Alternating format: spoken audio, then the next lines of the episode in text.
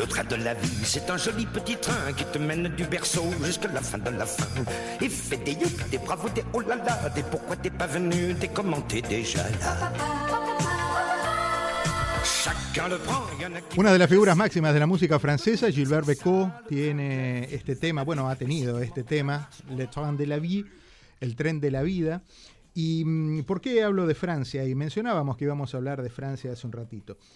Hay dos o tres chicos que me he topado en las redes sociales que, eh, habiendo nacido muy lejos de Argentina, tienen la Y más marcada que la que tenemos nosotros, tienen el vocabulario y el argot argentino mucho más identificado que el que tenemos nosotros después de muchos años de no estar en Buenos Aires.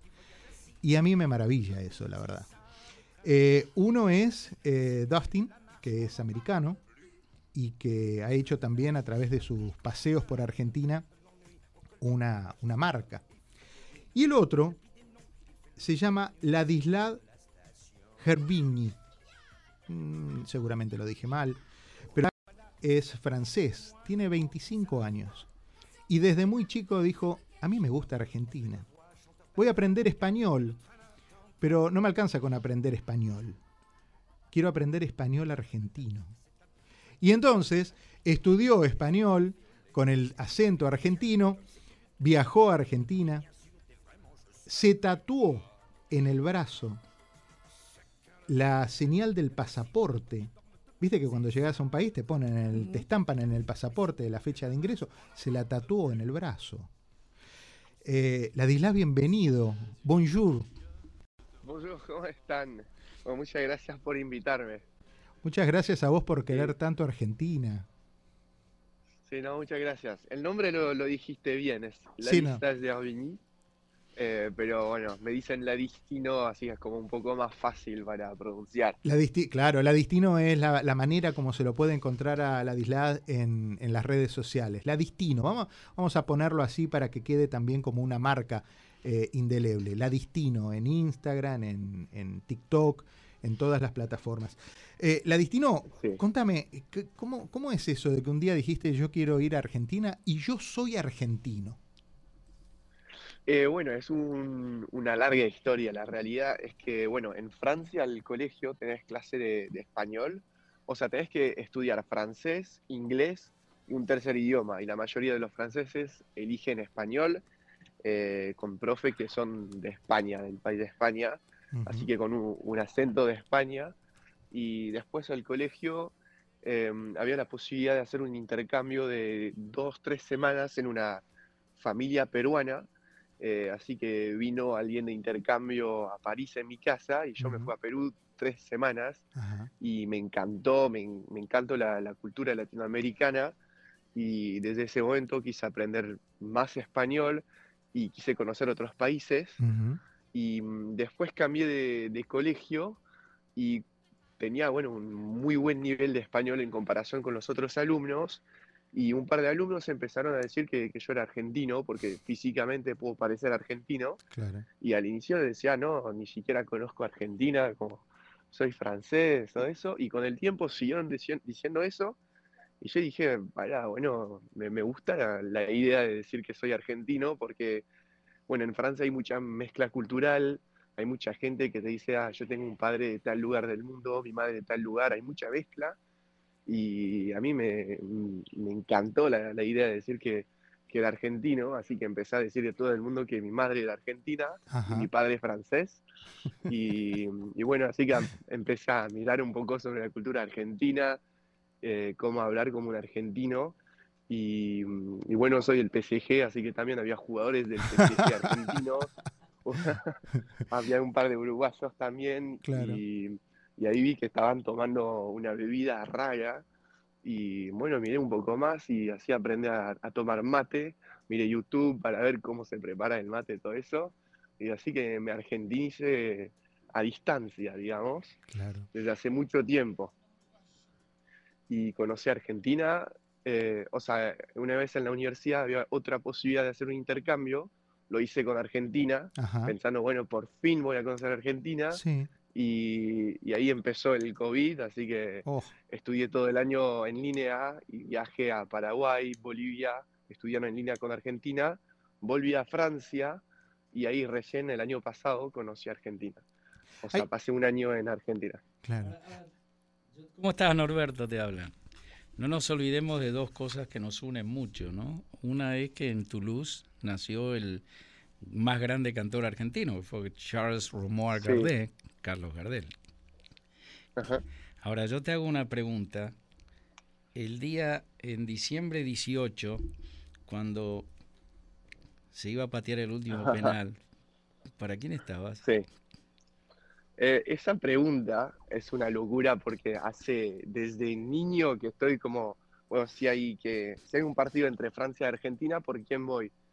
Y, yo cuando estaba en el colegio y jugaba FIFA con mis amigos franceses, siempre tomaba la selección argentina, amaba Argentina y decidí ser de la selección argentina al nivel que no miraba más los partidos del equipo de Francia, miré todas las Copas Américas, miré los mundiales hinchando por Argentina. El de 2018 perdimos contra Francia y, mis amigos de Francia los claro, ganaron el mundial, yo no lo festejé. Eh, así que soy 100% de la selección y cuando había la final, la verdad que los días antes eh, era una sensación muy rara, dormía muy mal, tenía mucha presión porque obvio mi familia me, me, bardeaba como, o sea, era una sensación, Mirá qué palabra, me bardeaba. Me bardeaba. ¿Y esta, mañana viste al PSG? Eh, vi el primer tiempo porque jugaron muy temprano, vi solo el primer tiempo y después salí porque hoy había sol por fin en París. Em, pero vi que ganamos 4 a 3 con gol de Messi al final del partido. Un golazo, eh. Dos grandes. Pero no vi todo el partido. Dos grandes Mbappé y Messi, la verdad que. La de vi, vi un par de, videos tuyos. Eh, uno me llamó muchísimo la atención que en el edificio de enfrente donde vos estabas viviendo eh, había un grupo de constructores, de obreros, eh, haciendo un, estaban construyendo algo. Y tradicionalmente los eh, obreros a la hora del mediodía se hacen un asadito. Y entonces vos desde el balcón de enfrente le decías, ¿puedo ir a comer el asado? Y te dijeron que sí, y era un grupo de paraguayos que estaban allí comiendo. ¿Cómo fue esa experiencia de, comer un asado con, con los obreros? Que entiendo es de los mejores asados que hay en Buenos Aires, son los de la obra en construcción. Antes abundaban, ahora está más complicado el asunto fue genial. Eh, bueno, eh, como yo cambié tres veces de, alojamiento en, Buenos Aires y pasé el invierno en un lugar, después cambié de, lugar y, llegué acá con un sol, inicio del calor y veo que hay unos obreros haciendo un asado.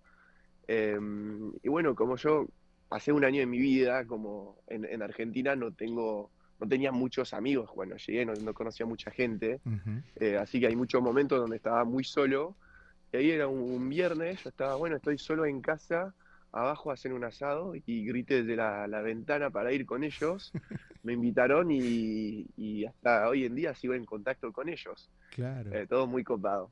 Qué simpático. Eh, como fue genial y muy rico el asado, una locura. No, me imagino, me imagino. Hablabas que, que cuando llegaste a Buenos Aires no tenías muchos amigos. ¿Es verdad que eh, entraste a Tinder tratando de ir encontrando un grupo de pertenencia con la localización en Buenos Aires para ver qué pescabas? Sí. Exactamente. O sea, cuando llegué a Buenos Aires conocí a una persona que, vi una vez en mi vida en París. Como lo conocí, era un amigo mío, lo, crucé como me hice amigo y era mi único contacto cuando llegué a Buenos Aires. Y mientras el COVID había la posibilidad de poner la ubicación en otros países del mundo de Tinder, así que puse la, ubicación en Buenos Aires y así me hice como amigos virtuales y una vez que llegué eh, conocí, claro, un par de, chicas así gracias a eso y muchas quedaron como amigas y hoy en día siguen siendo mis amigas y fue, fue genial hacer eso. Es como, Para mí la mejor aplicación de viaje son aplicaciones así de, cita, porque te permite preparar un viaje y conocer gente del país. Eso es lo más lindo cuando viajas. Claro. A mí me, contaba mi primo que también tiene ese espíritu aventurero. Ya está grande mi primo, pero tuvo ese espíritu aventurero. Que hay unas páginas también de viajeros de Prestame el Code, el, sillón.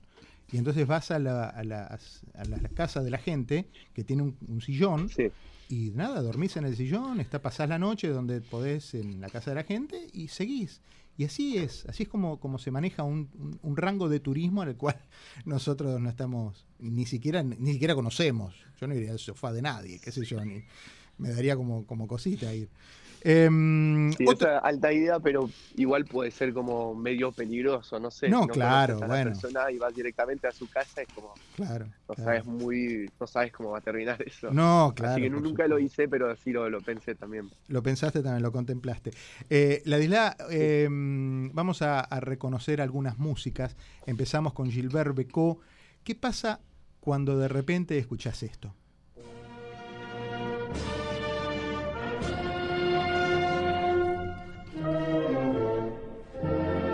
Hermoso. Y entonces contame, contale a la gente de Miami qué es. Bueno, es el mejor himno del mundo, o Inmortales. Y te voy a decir que es mi alarma cuando me despierto cada mañana, es eh, esa parte del himno. Como arranca el himno, me despierto y a, ahí empieza la, el día. Voy a la universidad, pero la primera cosa que escucho es el inicio de Inmortales cada mañana. Uh -huh. Interesante, ¿no? Piel de gallina, sí, piel de gallina. Porque eso como reconozcamos, reconozcamos final, también que fue la una locura cantarlo. Claro, reconozcamos también todo lo que transmite la marsellesa, ¿no? Sí, pero que un ¿Qué unión que francés tenga como su alarma para despertarse el himno nos obliga a pensar un poquito a nosotros. Sí, absolutamente, ¿no? absolutamente. Eh, ah, sí, sí, sí. Me aflojó, perdón. Pero, contame, contame tu experiencia en la cancha. ¿Dónde aprendiste gran parte del argot porteño y argentino? Fue en la cancha. Contame eso. Sí, fui, me, me invitaron a ver Boca River. Ah. un partidito, un partidito de la D, te. Claro, una locura, como cada fanático de fútbol, como cada francés que le gusta el fútbol, cada italiano que le gusta el fútbol quiere ver un Boca River en su vida. Y me invitaron a ver eso y increíble, increíble, todo increíble. ¿Y de qué cuadro sos? Yo soy de Central, Rosario Central. Es de Rosario Central. Por Di María. Claro. Con, sí. contale, contale, contale, sí, tenía por acá anotado eso. ¿Por qué sos de Rosario Central? Contame.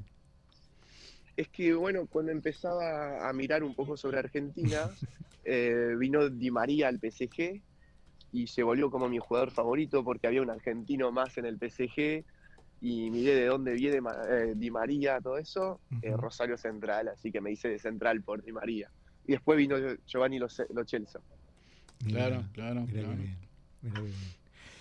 Eh, Ladisla, el, el, último video, uno de los, de los últimos videos que vi, fue tu emoción eh, cuando decías que, bueno, que por cuestiones eh, estudiantiles, educativas, tenías que volver a Francia para terminar tu carrera y de alguna manera te comprometías a volver a Argentina. ¿Cómo, cómo es tu presente y tu futuro? Bueno, ahora hace dos meses que estoy de vuelta a Francia. Eh, fue muy complicado porque siempre sé lo que es como irme de América del Sur y volver a Francia. Siempre sé que como la, bueno, me, cuesta mucho volver a Francia siempre. Y después de un año increíble en Argentina, sabía que iba a ser complicado. La primera semana todo bien porque volví a ver mi familia, mis amigos, y después más el tiempo pasa, más extraño Argentina. Eh, bueno, hace dos meses que volví a Francia y ayer salí por primera vez a, a un boliche. Eh, para decirte como no tengo ganas de salir, no tengo nada, ganas de nada. Eh, y me cuesta mucho ir a la universidad, dar importancia a la carrera, eh, porque tengo la mente 100% enfocada sobre Argentina y bueno, me cuesta mucho, o sea, quiero volver lo más temprano posible y recién en octubre voy a terminar mi carrera, voy a, me voy a recibir, ojalá, y ahí podré volver a Argentina y la idea es como, o sea, yo quiero volver en octubre, instalarme en Argentina definitivamente y, y tratar de encontrar una forma económica, porque bueno, trabajé en Argentina el año pasado en pesos y la idea es como tratar de encontrar una forma de, Claro. de, de poder vivir en Argentina y, y bueno, tengo hasta octubre para encontrar esa manera. Así que estoy ahora abriendo una plataforma de clase de francés en línea y ahí podría, podría ser una, una buena solución. Ladislas, un abrazo enorme, viejo. Muchas, muchas gracias y, el cariño y el, afecto de siempre. ¿eh? Sí, igualmente. Muchísimas gracias y bueno, que tengan un hermoso domingo. Dale, que así sea. Un Hasta luego. Chao. Un abrazo. Ladisla, el francés, en realidad el argentino que vive en Francia. Que nació en Francia, nada nació más. en Francia. Je danserai comme ça, et tous ces marioles n'auraient d'œil que pour moi. Si j'étais une fille, je te ferais cuire un.